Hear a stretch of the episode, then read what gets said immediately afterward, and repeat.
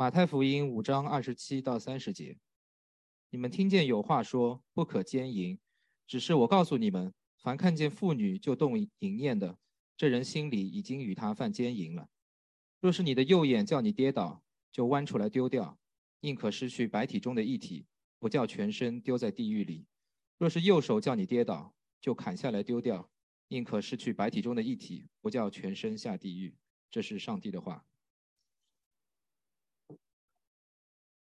好，线上线下的各位早上好。所以这段经文不好讲哈，听到了。有统计这样告告诉，有这样统计说，钱和性这两个话题是教会讲台上最少被涉及的，因为你一旦谈到钱，台下的人就会盯在台上，说你在想什么；然后一旦谈到性，就好像台上的开始盯在台下的，说我知道你在想什么。但是，如果我们按照圣经的顺序，一段一段的来看上帝的末世，就会发现这两个话题频繁的出现，覆盖面之广，超过了我们的想象。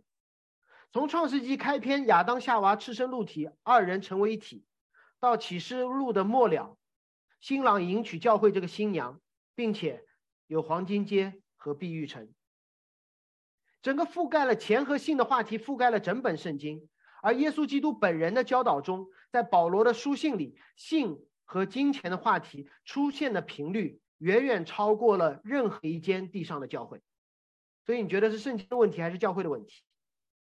因为重要，因为教会不讲，因为门徒们忽略，因为金钱和性暴露出我们心中的偶像，所以我们就必须诚实的讲。尤其是今天，我们的孩子们，不知道在座下面还有。今天上面都没有什么孩子，镜头前的孩子们，父母亲不要因为刚刚读了这段圣经就说孩子你去玩吧。如果你的孩子无法通过打开圣经和教会的讲台去了解性和钱的话题，那你觉得他的好奇心会去哪里得到满足呢？所以不，我真的希望那边主日学的孩子能够过来，一起来听耶稣是如何以天国的眼光来谈论性的话题。来了一个。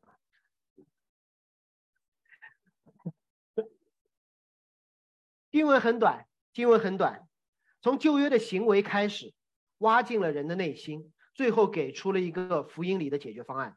就让我们一步步来看旧约中性是如何呈现上帝创造应该有的样子，新约中内心的淫念如何挑战我们的行为，最后看到那真正的出路，福音的出路和盼望，外在的样子，内心的挑战和福音的出路。我们随着耶稣，如同摩西在一座山上一样，从摩西律法的十诫当中的第七诫开始这个话题。耶稣在马太福音五章二十七节说：“你们听见有话说不可奸淫。”这是耶稣他身边的门徒们从小到大都听到的诫命。马太也刻意的用希腊文，一字不差的转写了希伯来文的希腊文译本。这就是他们读的旧约，不可奸淫。显然，耶稣没有给他们一个新的道理。耶稣没有说啊，旧事已过，都跟我吧。耶稣其实在提醒他们：你们这些门徒从小背到大，你们这些基督徒看十诫看了这么久，你们真的知道在说什么吗？就好像上周我们提到不可杀人的时候，你真的知道不可杀人是在说什么吗？奸淫这个词和上周说到的谋杀一样，都是首次在十诫当中出现。十诫之前没有出现过这个词的，可见不可杀人，不是什么杀人都是谋杀的，不是所有的性关系都是奸淫来着。那么圣经是如何帮助我们更好的来了解“经营”这个词的意思的呢？那有必要我们看一下上下文。十诫的最后一诫。十诫的最后一诫诫命，不仅帮助我们明白外在的罪行是由内在的罪性酝酿产生，它也在提醒我们，当我们罪行产生之前，早就有了犯罪动机和犯罪心理。十诫的最后一诫还在帮助我们了解这奸淫的对象到底如何确定。十诫的第七诫说不可奸淫，十诫的最后一诫说不可贪恋他人的房屋，不可贪恋他人的妻子、仆婢、牛驴，并他一切所有的。所以不可谋杀对象是你所仇恨的神的形象，而不可奸淫，他的对象是别人的妻子。十诫的第十诫说，不可贪恋人的妻子。不可奸淫不是反对性关系，不可奸淫是反对你和别人妻子发生的性关系，或者说你和不确定的你在不确定的关系当中发生性关系。换句话说，就是把性关系一定要仅限于婚姻关系当中，仅限于婚姻关系当中。让我们回到摩西的时代，去想一想不可奸淫这条律法。是如何让以色列人他们离开埃及之后过上非奴隶制的生活的？十诫的第一篇开篇是什么？十诫的开篇不是除了我以外不可有别神。十诫的开篇是告诉以色列说：“我是耶和华你的神，曾将你从埃及地为奴之家领出来。你们的身份不一样了，你不再是埃及的公民，而是要将成为迦南新天新地的公民。你不再是奴隶。”而是一群拥有自由的人。最近我们出差都需要问一个话题，就是目的地的防疫政策是什么？我要早做准备，免得到时候手忙脚乱。十诫也是如此，十诫不是让以色列人出埃及的条件，十埃十诫是要让以色列人预备他们将要生活的地方，而早做准备，不要在应许地继续过埃及的生活。所以，当我们说到不可奸淫的时候，需要去想一想以色列人离开的埃及，他们的婚姻观是怎样的？埃及的婚姻制度是如何的？不要小看埃及，虽然是几千年前，你听了埃及的婚姻观，你就会觉得非常的熟悉，很像今天。首先，在埃及的每一场婚姻背后，不是男女的性需要。而是信仰的融合与妥协。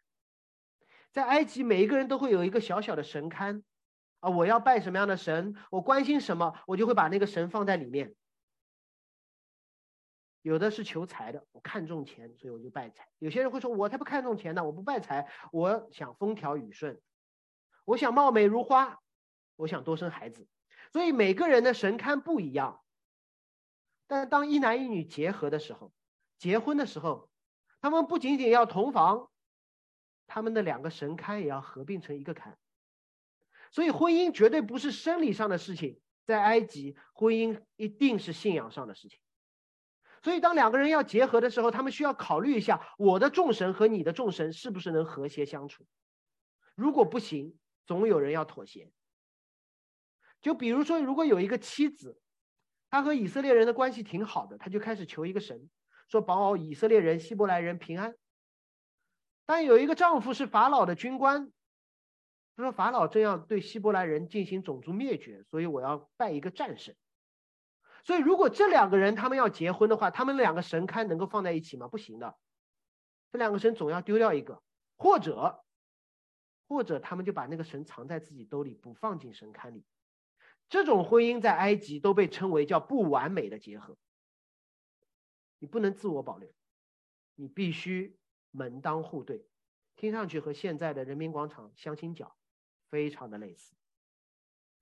还没完，在结婚之前，我们不仅要考虑彼此的神，彼此敬拜的神有没有冲突，双方家庭，新郎新娘还会考虑我们拜的神能不能互补。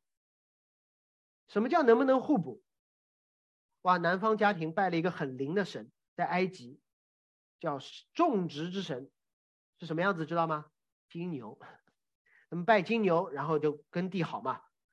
真的，他们拜了这样的一个神，使他们家的土地的出产超过了平均值。所以他们就在娶媳妇的时候就去想，哪个哪家的姑娘神龛上面有那个长得像青蛙一样的神，那叫生养众多之神。哇，找到了一个姑娘很灵的，他们家拜了一个生养众多的神，他的姐姐们只要去嫁到谁家去，就连续生儿子。于是，一拍即合，我家有地，你家有男丁，双方合作愉快，直接洞房花烛。这样的婚姻关系，你觉得稳固吗？看上去很稳固，就你满足我的需要，我满足你的需要偶像们互相的合作，但是会有一天，他们的丈夫可能告诉自己的妻子，说：“老婆啊，我现在有地了，也有儿子了，在国中地位蒸蒸日上，最近有很多要外出的社交。隔壁家的妻子比你好看，更加带得出来。要不我把她娶来，无非在我们家神龛上面加上一个貌美如花的神。”你知道一下，你觉得埃及的媳妇这时候会怎么想？埃及的媳妇不会反对的，不会反对的，她不会介意更多的女子和她分享自己的丈夫，因为他们的拜的神就无所谓，你去拜别的神。埃及没有一个人，没有一个神说除了我以外你不可有别神的，埃及所有的神说你可以去拜拜别的神，所以这影响到他们婚姻，但是。如果她真爱她的丈夫，她会问一个很重要的问题，就是如果你抢了人家的老婆，咱家的神比隔壁家的神厉害吗？然后她老公说：“当然没问题的，我们家的神给了我们家五十亩地，隔壁家的神只给了他五亩地，所以随意碾压。于是他就可以轻易的把别人家的妻子抢过来，两个女人分享同一个男人，所有的神。”在那个神龛当中，其乐融融。这是摩西十诫所反对的，不可奸淫，不可贪恋邻舍的妻子。因为如果你只是互相的消费，如果是你只是神之间的互相的合作关系，那婚姻成为这个样子理所当然。所以，当我们把不可奸淫、不可贪恋邻舍的妻子和第一诫除了我以外，你不可有别神放在一起看的话，如果有一个希伯来人娶了埃及人的老婆，会是怎样的一个情形？一个希伯来人敬畏上帝的希伯来人娶了一个埃及老婆，他老婆可能会很关心他，说：“亲爱的，你的神龛在哪里？”他说：“哦，我们的神不可雕刻偶像，太好了，这个神都不占地方。”然后这个丈夫可能会解释，我们的神叫自有拥有，无形无体，不能雕刻偶像。但是他有一条说，除了我以外，不可有别的神。这时候妻子说，没关系，我的神叫尊重他人信仰神。我的神尊重所有的神，反正你的神也不占地方。那要不我们就结合吧。于是那个女子会拜自己的神龛，那个丈夫拜自己的耶和华神，你知道吗？哪怕这样的婚姻在埃及人眼中都叫不完美的结合，或者说根本没有结合的婚姻，因为他们的神根本碰不到一起。但是今天好像我们觉得说，只要我的配偶尊重我的信仰就好了。但你知道吗？这样的不完美会让婚姻的任何一方随时的爱上邻舍的妻子、邻舍的丈夫。来补足他们信仰当中那没有交集的部分。摩西十诫呈现出怎样的一个婚姻关系？不可奸淫是建立在怎样的基础之上？我是耶和华你们的神，曾将你们从埃及为奴之地领出来。相同的信仰，一夫一妻的婚姻，不是一种限制的律法，而是离开为奴之地之后的自由，是让你尽可能的去享受没有奴隶主的日子。在埃及会是怎样的？我们再想想埃及，我很喜欢这卷书，所以再想想埃及。在埃及，当以色列人的男婴出生的时候，他们会面对什么？面对死亡的审判，因为那时候法老的军队挨家挨户的去找男找希伯来人，敲他们家的门，说啊，你如果生孩子，生了男孩，自己自觉一点，扔到尼罗河里去；如果你看到你隔壁家的孩子生出来是个男孩。帮他扔到尼罗河里去，老老实实的配合我们的政策。那时候就一定会有人说，这是我们最后一代。然而摩西律法告诉他们说，你们不可奸淫，不可用其他的方式替代你的婚姻。你们可以大胆的结婚生孩子，因为你们已经离开埃及了。但是，请你们不要滥用自由，如同。如同曾经逼迫过你们的埃及人那样，你们好不容易离开了埃及，就不要再做埃及人了，不要动不动就为了自己的喜好需要贪恋他人的妻子，随意在婚姻和信仰之外寻找配偶了。所以否定了埃及。那么摩西所说的婚姻到底是怎样的结合呢？我找了很多的词，最后没办法，只能用圣经当中的一个词来形容摩西所说的婚姻，那个叫约，叫约。对不起，没有其他更加落地的词了，拿来可以用。约是能够来形容婚姻关系最贴切的词。而婚姻之所以有问题，是因为我们不再视婚姻关系为约，而是一种互相的消费，彼此的满足，合作愉快罢了。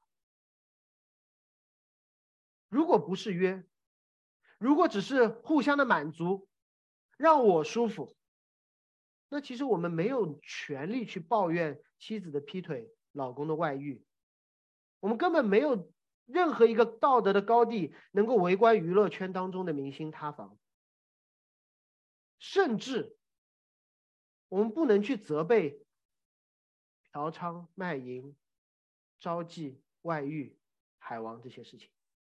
你只是没他能力大而已。如果我们的婚姻都是自我消费的，那那些只是因为有些人消费能力强一点而已。而约是什么？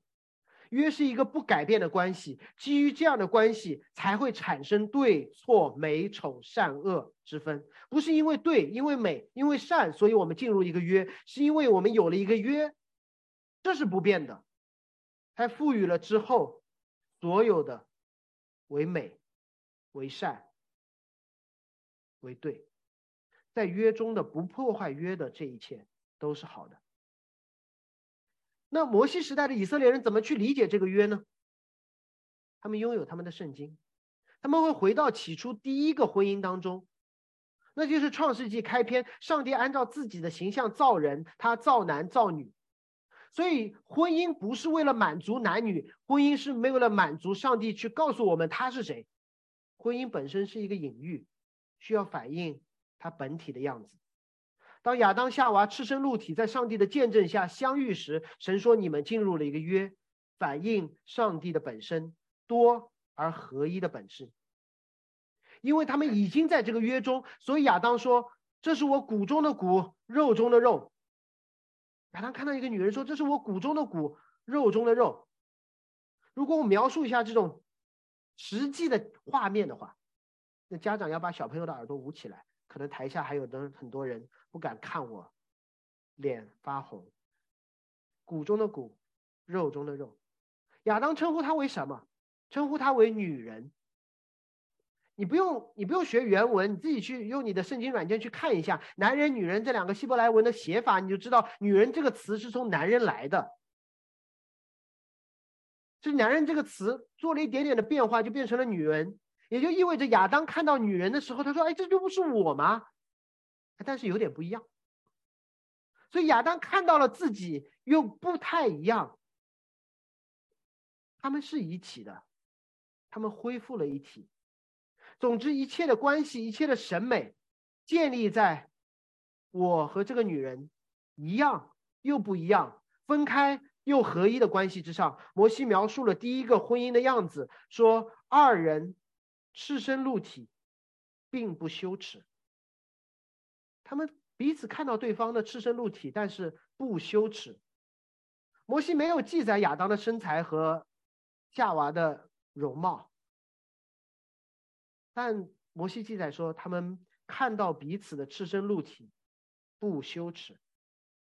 我在想，我会看到谁的赤身露体？我会我的赤身露体被谁看见的时候，我会不羞耻？好像只有我自己，好像只有我自己。我看到我自己的赤身露体，可能会不满意，但是不会不会羞耻，因为我就是我嘛。我不需要说再增加一点才是更好，才是我；减少一点才是我，我就是我。所以，当亚当面对夏娃，夏娃面对亚当，他们彼此赤身露体的时候，不是因为一个貌美，一个英俊，一个九头身，一个有马甲线，不是，他们不觉得羞耻，是因为他们在一个约中，你就是我，我就是你，完全接纳，如同接纳自己一样。何况那时罪还没有进入世界，知道这样稳固的关系能带来什么吗？这样一个稳固的约的关系能够带来什么吗？如果你的婚姻关系是约的关系，首先你会有深深的满足感，你不需要他人、别的东西来满足你婚姻上的需要，你不需要说我一定要怎样怎样才是才是我不不不，她就是你的妻子，你就是她的丈夫，你不需要更好的学历，你不需要更好的妆容，你不需要更好的身材才能够成为她的丈夫或妻子。你们的婚姻定义了你们的需要，就好像夏娃不需要另外多一棵树上的果子来满足他对食物的需要，你会有深深的满足感，同时你会有安全感。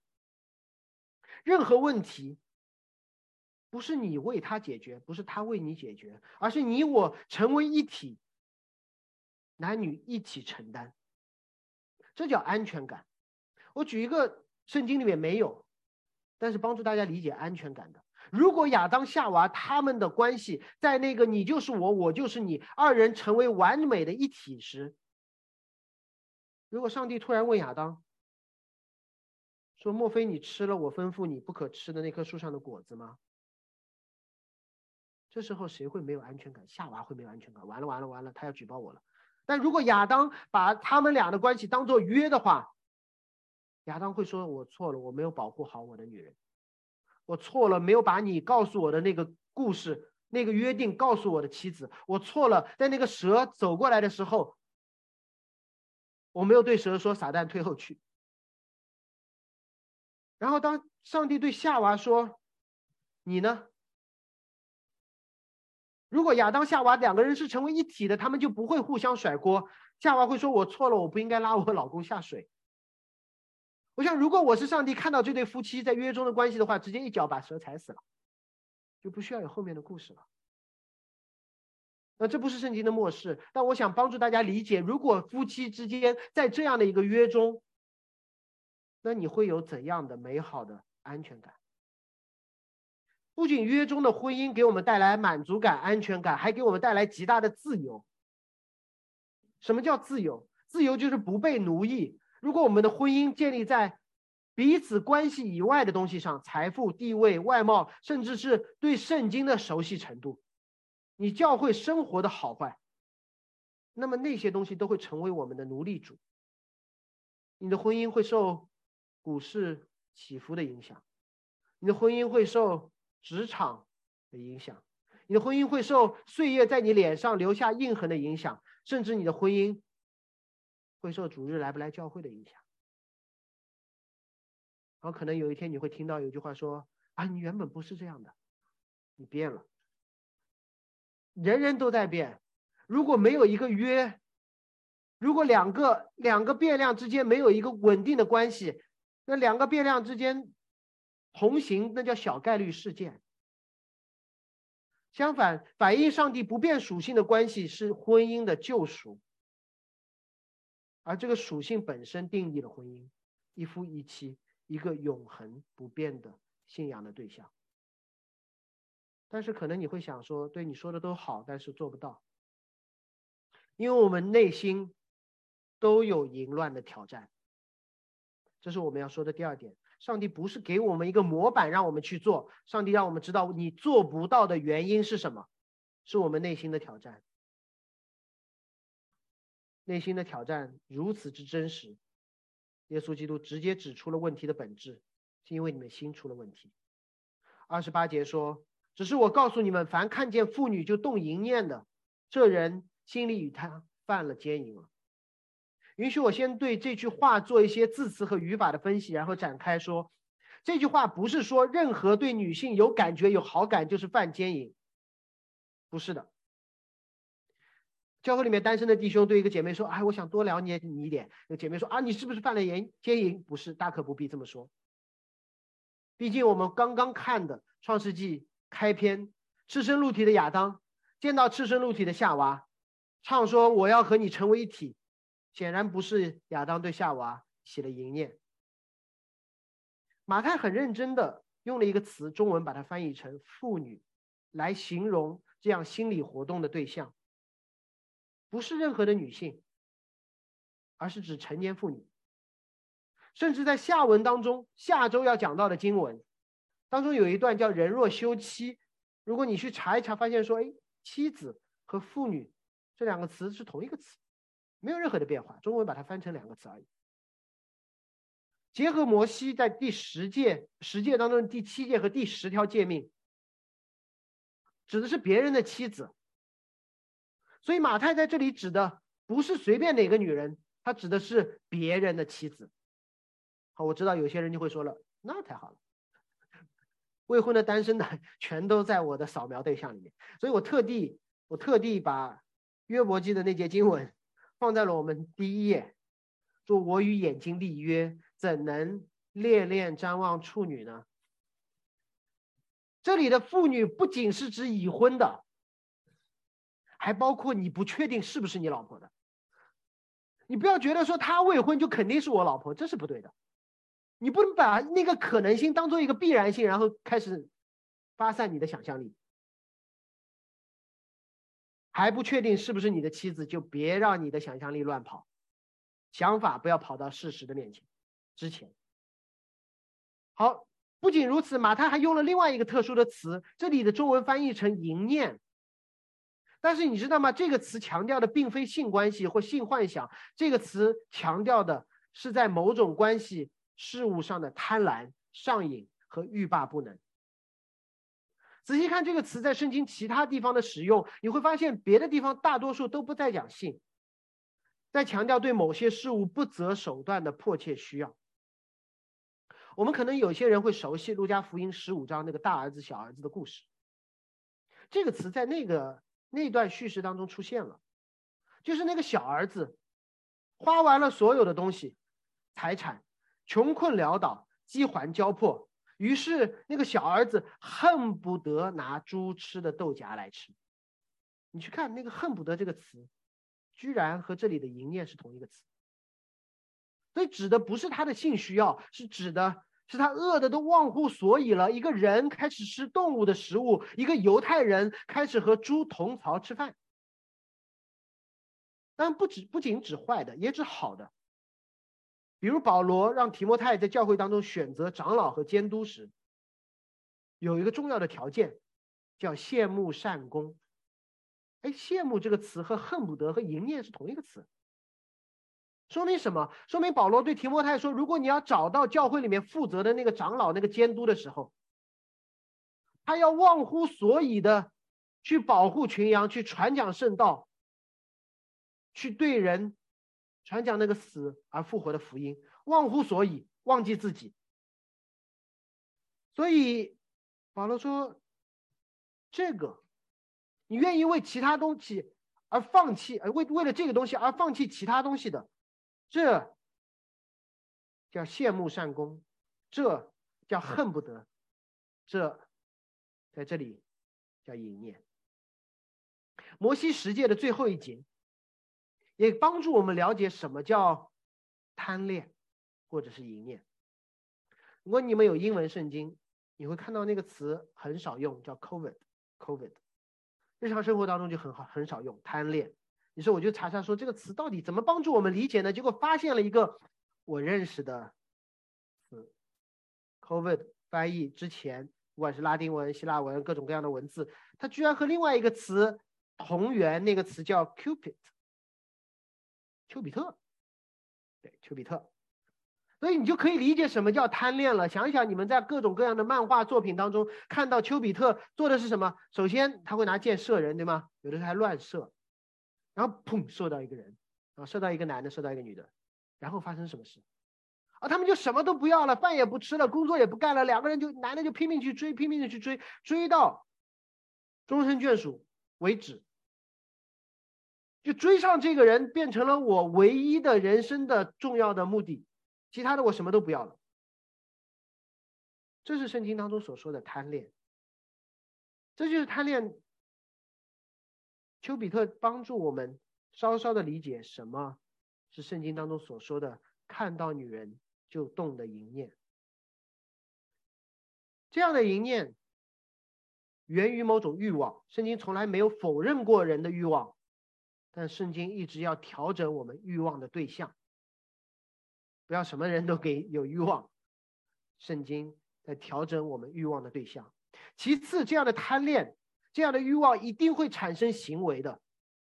大卫在平台上走走走走，看到一个女人沐浴美丽，然后呢，马上转换成行为。所以你要感恩，神没有给我们足够多的行为呃能力，没有给我们足够多的能力，把我们的贪恋全都转换为行为。然后最后，最后就是我们在那些漫画作品当中看到丘比特的箭射中的人一样，这样的欲望一定会得到满足，真的是一定会得到满足。这是这个世界，这个世界魔鬼撒旦给我们的咒诅，就是你要这些东西，我就给你。心想事成，神对人说心想事成，那叫地狱。因此，当人不择手段、不计后果、忘乎所以的要得到对方，这一切的开始叫贪恋，这是马太所说的淫念。所以，不要什么什么都想着说啊，你是不是淫念？是不是淫念？举个例子帮你们理解：如果逛街的时候突然看到一个美女，这不叫淫念；走着走着走着走着还在那里看，然后别人还在那里看，这叫这叫动淫念。最后想到说，这就是神和神帮我搭配的。那你就是严重的动淫念，在教会里面不要动不动跟一个姐妹说，我觉得你就是神配给我的，这你既妄称神的名，还动了淫念。淫念总是以自我为中心的，我们总会在这些事情上面加很多很多的理由和借口，对我有好处吗？我有性需要吗？我配一个好的性伴侣吗？我的同学们都结婚了，我不信主的朋友们还天天纸醉金迷，我想想还不行吗？对别人又没有伤害。但是你知道吗？当你想一想的时候，这一切的动机本身已经在犯罪，因为你把神从你世界的中心移走，把自己的欲望放在了最重要的地位。不仅是以自我为中心，淫念这件事情一定会上瘾。一定会上瘾，说的好听的叫恋爱脑，实际叫偶像崇拜。在圣经当中的偶像崇拜一定会上瘾的，为什么？因为你在用一个有限的东西去填补那个只有靠无限的神才能够填补的坑，你需要不断的喂它，喂它，喂它，不一次肯定不够的，你会反反复复，反反复复的，因为本来就拿错了东西，最后淫念一定会产生幻想。一定会产生幻想，你总会想说会更好，会更好。神让我们知道伊甸园当中的最美好，不是用我们来拿来对对照别人的，而是而是来审判自己的。当我们对照了别人，说：“哎，你怎么没有夏娃好？哎，你怎么没有他好？没有他好？”你把辩方越想越好，见面的时候翻车的概率就越高。你想象当中你那个配偶，你想的越好。那你最后对你的婚姻损害就越大。而且，如果神满足了我们一切的想象，赐给我们一个配偶，那就是我之前说的，神对罪人说：“愿你的旨意成就。”这是神的审判。神满足我们罪人有限的欲望，那叫神的审判。神的祝福要给我们一个眼睛未曾看见、耳朵未曾听见、人心都不曾想过的。那叫神的祝福。以自我为中心，会上瘾，带来幻想。我不知道在座的想到了什么。有一种我们自认为不会给别人带来影响，我一人犯罪一人当，很难戒断，带来幻想的罪，在许多弟兄脑海当中，可能你都想到了，那叫色情网络的诱惑。色情网络的诱惑，姐妹们，你们不要觉得跟你们没关系。你们看的韩剧和恋爱综艺节目给你们带来的上瘾和性幻想，毫不逊色于色情网络对男性造成的损害。可能你会问：至于吗？两个人的婚姻，一个人面对的电脑，至于大教会这么大张旗鼓的说吗？我不讲后果，我们先看圣经。可能你没有意识到，耶稣在这几段表述当中，首先提到的是谋杀和恨弟兄，其次讲到的就是淫乱和淫念。淫乱和淫念，看到姐妹就动淫念这件事情，比做假见证、比离婚、比报仇、比仇敌还要早，甚至在后面几个只有两个问题，耶稣提到了地狱，一个是谋杀，一个是动淫念。可见，不管你认为这事儿大还是小，耶稣觉得这事儿还挺大的，而且这真的不是私人的。我举一个小例子，帮大家感觉一下，为什么婚姻的事情、淫念的事情，我一个人看看电脑屏幕的事情不是私人的，而是会影响到众人的。最近我们要植堂，对吧？然后，对我们主日学老师也有各种各样的原因，生孩子啊等等，怀孕了，暂时没有了。我们缺人，我们主日学很缺人。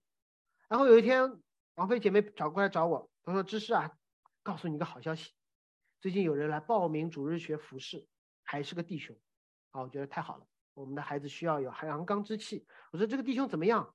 哇，圣经熟，又会乐器，还能唱歌，英文也很好。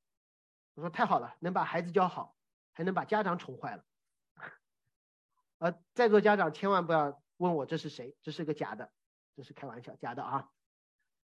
然后，所以假的嘛。然后姐妹就问我了，就说，但是只是有一个小问题。我认为瑕不掩瑜，反正是私人的事情。我说什么问题？他说有一次我用他的 P P 电脑放 P P T 的时候，发现他电脑里有一个叫新建文件夹二，笑的人，里面有好几个 G 的小电影。但是姐妹说没关系，我注意一点，以后主日学我用我的电脑，不用他的电脑就好了，反正这是私事。他自己跟神负责就好了，他自己关在房间里面跟我们没有关系。只要他英文好，能带孩子背要理问答，还能说点英文让家长开心，就好了。你觉得作为一个有女儿的爸爸，我会怎么回答？我会觉得说这个人，他面对电脑看着别的女人，是一件私事吗？在美国，有人做过一个社会学研究，哦，我把那本书在我朋友圈已经剖出来了，呃，牛津大学出版的。他说，色情行业的兴衰不是兴衰，兴起我没摔过，和和其他社会现象之间的比较，他得出了一些结论，做了一些简单的解释。我想可以帮助大家去理解动淫念这件事情，不仅对个人、对群体、对教会，甚至对整个世界。带来的影响是巨大的。在美国，色情行业的兴起不是色情行业，网络色情行业的兴起直接影响到了婚姻关系，因为色情的影像信息几乎让每一个观众对婚姻中的性关系产生了错误的期待。你总会觉得说应该是那样的，应该是那样的。所以，当他们真正进入婚姻关系的时候，有的只有失望，就好像你去看《小时代》啊，觉得上海的生活就是这样的。那你天天天天看《小时代》，你天天在上海就觉得说我怎么过成这样，对吗？如果你在色情网站又又隐私又上瘾，你被那些影片洗脑之后，我告诉你，你的婚姻肯定不会幸福，不是因为你婚姻的问题。是因为有些东西给了你对婚姻错误的期待。不仅如此，婚姻啊不是婚姻，色情网络的兴起，直接拉低了美国和日本的结婚率，直接拉低。为什么？因为大家找到了一个替代的方案，解决婚姻的需要。然而，如果上帝不仅造我们身体，也造我们灵魂。如果基督拯救我们的身体，也拯救我们的灵魂。婚姻的隐喻既包括我们身体上的合一，也包括了我们信仰上的合一。那么，基督徒在色情网络当中寻找婚姻的感觉，其根源就是在否认基督的人性。这在教会历史上称为诺斯底主义的异端。你可能没有想过，你在网络上看另外一个虚拟世界当中的女人。你背后的神学是一种严重的异端。其实淫乱本身就是这样的，身体和灵魂分开嘛，灵魂架在这里，肉体随便找找。你你不觉得分裂吗？这是把自己撕裂的手段，把自己灵魂和肉体撕裂，而不是说我满这里满足一下肉体，那里满足一下灵魂。同时，淫淫淫乱不仅是婚内肉体出轨，也可以是婚内的精神出轨，可以是基督徒婚姻当中的偶像崇拜。如果耶稣已经把肉体的犯奸淫推到了心理上，那我愿意再推一步，哪怕你嫁娶了一个基督徒，一辈子没有任何行为上的出轨，但是你天天说，哎，你知道吗？你要是能够像某某某弟兄一样多挣一点就好了。哎，你知道吗？如果你能够像某某某姐妹一样多雇一些家做菜做得好一点就好了。这也叫淫乱，因为你在对你的妻子做一个不是她的要求，你在对一个丈夫。你看到你丈夫的时候，你想的是你想象出来的那个男人。允许我多发挥一下，因为这两年大家在网上敬拜就很多嘛，对吧？网上你听得到各种各样大咖的主日崇拜，以至于有很多人就觉得说我网上听听就够了。我很喜欢的一位牧师约翰派伯牧师写了一篇非常狠的文章，大致内容就说。派伯说：“我知道你们当中有一些人很喜欢在网上听我讲道，喜欢到一个地步，你们不愿意参加线下的教会生活。这件事本质上和你们上色情网站一样。那个标题叫‘色情网站上的牧师’。泰伯说的是他自己。泰伯说的是自己。如果你不愿意参加一个实体的教会，而只愿意在网上面听一些大咖的讲道，这跟上色情网站是一样的。”因为你只愿意满足自己的需要，而不愿意真实的看对、看到、看到、面对彼此。不知道有多少姐妹心里面也存着说：“我只要爱着、宠着自己的 idol 就可以了，不用结婚啊。”这也是诺斯底主义的异端。好吗最后，经济学家还分享了一个有趣的发现，他们当时说是有趣的发现，那就是色情行业大大的推动了整容美妆业。为什么？因为男人对女性的需要越来越物化，越来越受那些影片的影响，于是倒过来影响了那些女性，说：“哦，我难道我一定要变成那样才被接纳吗？”今天的教会不免疫。姐妹希望找一个弟兄，但是在你信主之上添加了许多韩剧、恋综给我们的价值观。弟兄也是如此，我希望找一个姐妹，圣经熟，愿意服侍教会，颜值也在线，不仅服侍教会，还能服侍一下我妈，那就最好了。所以你的这些想法会影响到对面，对面的想法影响到我们，这叫消费主义罪的黑洞，越解越深。这样的想法不会停留在脑海当中，会实践在我们的行为之上，影响到我们每一个人的婚姻。三年前，当这间教会刚刚开始的，即将开始的时候，疫情也刚刚开始，我在纠结这个教会到底搞不搞。于是我特地的在圣经里面用“瘟疫”和“聚会”这两个关键字去搜，居然搜到了一个很有意思的案例，想跟大家分享。在民数记的二十五章，那时以色列人在一个叫石亭的地方，他们开始和摩押女子淫乱，不仅通婚，而且开始给摩押的神献祭，不仅献祭，还开始吃摩押神的祭物，跪拜他们的神。你要知道，他们犯的跟以色列人在西奈山下所犯的问罪是一样的。以色列人在西奈山下刚刚离开了埃及，就开始拜埃及的金牛。指着那个金牛说：“这是带我们出埃及的神。”而在这里，摩押刚刚找巴兰去咒诅以色列人，结果以色列人就带着猎奇的心说：“我要不去看看摩押的神是怎样的？”于是以色列人好奇啊，说：“我要不看看那个有形有体的神是什么样子的？”他们好奇啊，去尝尝那些祭物的味道。他们好奇啊，说我体会一下摩押女子的异域风情。于是神降下了大灾难、大瘟疫，直到摩西和亚伦悔改，直到有人被当众审判，直到罪罪人从以色列中被剪除，瘟疫才终止。所以，犯罪的人不是靠自己说“我悔改就行”。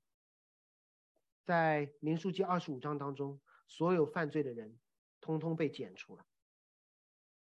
所以刚才说了这么多动淫念的问题，就看到了民数记的这个案例，可能有人会开始担心：我该怎么办？我之前没想到这么严重呀，我只是一个弹窗点进去了呀。可能有人会好奇说：台上这个人，对吗？你的那个信件文件夹二，也在你的电脑当中存在过呀。所以耶稣最后要告诉我们，这些罪是有后果的，但是也是有出路的。我们一起来看最后一点，福音的出路。福音的出路最后两点看上去有点吓人。二十九节说：“若你的右眼让你跌倒，挖出来丢掉，宁可白体中失去一体，不叫全身丢在地狱里；若是你右手叫你跌倒，就砍下来丢掉，宁可白体中失去一体，不叫全身下入地狱。”这和之前的淫念有什么关系？看见妇女就动淫念，所以右眼挖出来扔掉。右手呢？右手呢？早期教父俄利根，还有他很想说右手到底是什么，然后他就开始灵异解经，说右手就是男性生殖器，所以他就直接把自己咔嚓了。真的，你去看教会历史上面，俄利根，我为了避免和姐看到姐妹就动淫念，我就把自己自阉了。所以，这俄利根的故事既告诉我们说，我们真的要正确的解经，否则付出很大的代价；同时，也要知道说，罪真的是要付代价的。圣经可能这里是夸张的表达，但是是在告诉我们说，你为了远离罪，你是要付代价的，不是不可能的。那说，哎呀，好难呀！我说，我会问说，基督复活可能，还是你把电脑合上可能？哪个可能性更大一点？这两段经文中有一些是不清楚的，比如说到底是命令还是夸张的言语，右手到底是是哪个手？但是有一些是清楚的，就是心中的淫念、约外的婚姻都带来严重的结果，和谋杀一样，免不了地狱的火。上周我们说到了地狱是以色列人知道的一个地方，耶路撒冷城外的新嫩子谷，几千年来以色列人把他们的垃圾、把他们的尸体放在那里堆积焚烧。甚至旧约当中，当以色列人通奸之后处死，也会被扔到新嫩谷。上帝的审判就在那里，让我们知道说，在那里好像都是肉，但是我没法吃，好像很潮湿，但是又有火焰的燃烧。我巴不得灵魂和身体分离，却好像始终在这里受苦。这是新嫩谷的感受。我告诉你们，这不是。淫乱的结果，这是淫乱的本身。你会发现，说你看了一部片子又一部片子，你以为你爽了，但是你觉得里面更空了。你就像一个海洋上落了海难的人，全是水，但是根本不解渴，这叫地狱，这就是新嫩谷的样子。所以，当门徒看到这段经文的时候，一方面会因为耶稣指出他们内心犯罪。与行为犯罪同罪而感到惧怕，但是犹太人看到说宁可失去白体中的一体，不叫全体下地狱，这是曙光呀。本来是全体下地狱，现在说什么可以失去一体，不叫全体下地狱。耶稣的教导虽然把罪越挖越深，同时也让我们看到那救赎的可能。那到底谁下地狱，谁不下地狱？亚当夏娃犯罪之后，亚当指着夏娃说：“是他，希望他死。”夏娃指着说：“蛇说是他，希望蛇死。”他们都在找一个替罪羊。然而，亚当也有罪，夏娃也有罪，蛇也有罪，整个一个犯罪团伙，你举报谁都不能让你免罪，都要经历死亡的审判。那么。那么你想熟悉旧约的以色列人，他们在想，到底旧约当中有没有一个案例，婚姻的一方淫乱却依旧可以被爱，婚姻的一方面对审判，但依旧可以被挽回。门徒或许会想到一个先知，那个先知叫何西阿，这先知本来日子过得好好的，结果耶和华对他说：“你去，你去娶一个女子。”他说：“太好了，谁要给我配对？”然后神说：“她是一个妓女，还自带儿女。”真的吗？真的。然后先知就去找到那个女子，开始跟她生孩子，生了一个，生了两个，生了三个。我们这代人都会以为你多生几个孩子，你婚姻就可以幸福。结果那个女子生完孩子之后说：“好了，够了。”我要找我之前的客人去了，我要找我之前的客人去了。先知的妻子离开了先知，说：“你对我好，是我知道你对我好，别人也对我好，别人对我比对你对我更好，多一点有没有？我知道你对我一百分，但是锦上添花嘛。你知道消费主义的婚姻永远维持不了，因为你不可能成为那个最好的。”即便你是可见的最好的，你也赢不了对方脑海当中那个最好的。耶和华接着对先知说：“你再去爱那个淫妇，就是他情人所爱的，不是等那个淫妇离开了那些嫖客，你再去爱他。你说，因为他回到了他原本的那些情人当中，你现在去爱他。”继续说：“好像以色列人偏向别神，爱。”葡萄饼，耶和华还爱他们，所以何西阿的故事不是何西阿一个人，何西阿的故事是让人知道上帝有多么爱那些爱别神、消费别的葡萄饼的以色列。婚姻永远是一种隐喻，何西阿的婚姻让人认识那位守约的耶和华如何面对消费主义的以色列。如果婚姻的双方一个是消费者，一个是守约者，你觉得这个约守得住吗？看，如果这个守约者厉害，这个守约者会不看这个人是否消费，而始终去守这个约。但更重要的，我们需要去了解的是，如果要守这个约，是消费者付代价，还是守约的人付代价？是守约的。于是何西阿用银子十五舍克勒。和大麦大麦一俄梅尔半，买他归我。何西阿书三章，何西阿赎回了他的妻子，免受淫乱之罪的审判。那么问题来了，何西阿书的三章最后说，末后的日子必以敬畏的心归向耶和华，领受耶和华神的恩惠。那么耶和华神什么时候来赎以色列呢？什么时候来赎整个应该面对审判的？群体呢？马太福音的上文，不是马这段圣经上文，马太福音的上文，马拉基书提到耶和华大而可畏之日子来之前，会有先知要来。而当人看到了施洗约翰演出了以利亚，为耶稣预备出场的道路的时候，我们听到耶稣说：“人子来，不是是要舍命做多人的赎价。”耶稣说：“我来就是来花钱赎买的。”你知道耶稣花了多少钱吗？所有的犹太人都知道，银子十五舍克勒，大麦一俄梅尔半，加起来三十块，就是犹大卖耶稣的价钱。耶稣让我们看到了一个淫乱之人得赎的样子。淫乱之人如何不加地狱？是因为有人付了那三十块的银子。耶稣成为了那个守约的新郎，迎娶了淫乱的新娘。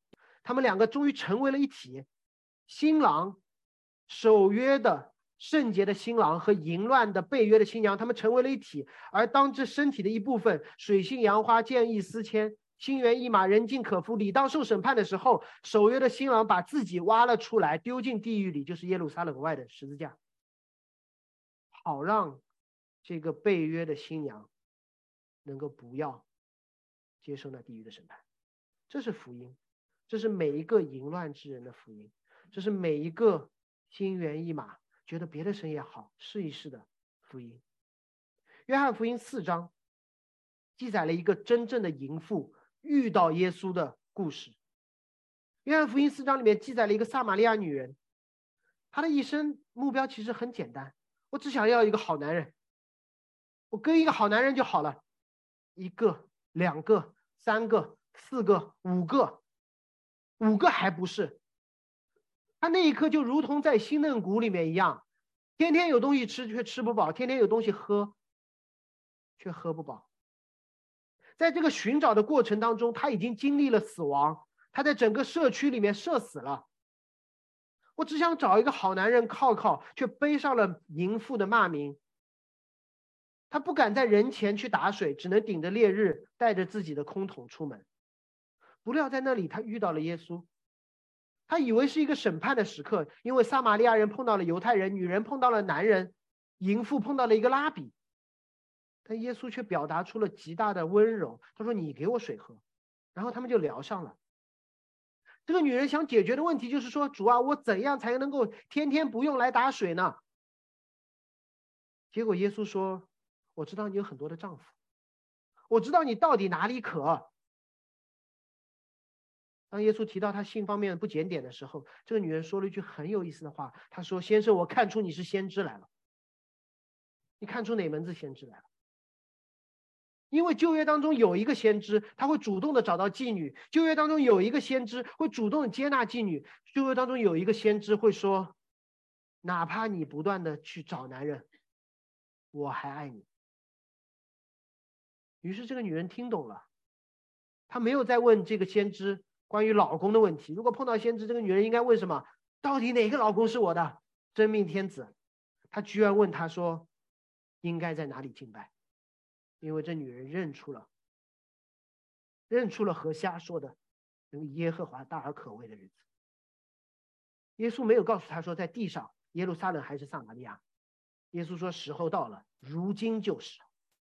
说你看到我，你就看到了那个迎娶。记你的新郎。于是那个女人放手一搏，她说：“有你什么都不重要了，养生的罐子不要了，社死的可能无所谓。”她冲到人中说：“这人难道就是基督吗？”她不再羞耻，居然成了撒玛利亚地区第一个传福音的人。因为如果耶稣是真先知，我们就不需要把自己藏在黑暗中，可以在光中敬拜他。我不知道在座有多少人有一些见不得光的东西，像我曾经的那个新建文件夹二一样。但是当光照进黑暗的时候，我们不仅看到需要被审判的淫乱，也看到了那位接纳我们、替我们买赎、付代价的基督。认自己的罪是对基督死最大的尊重，照基督样式活，是和复活基督。联合的记号，求主帮助这间教会成为认罪的教会，成为圣洁的教会。我们祈祷告，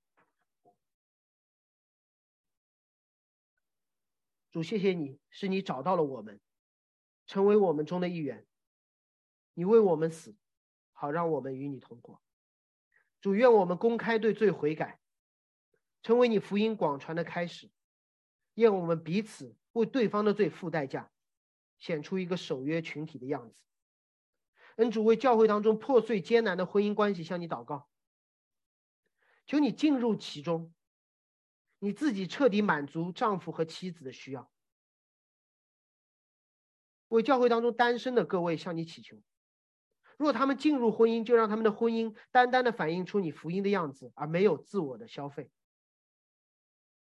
若他们继续单身，就让他们经历在基督里的彻底完全。让我们等，等你迎娶教会的日子快到。我们如此祷告，奉耶稣基督名求，阿门。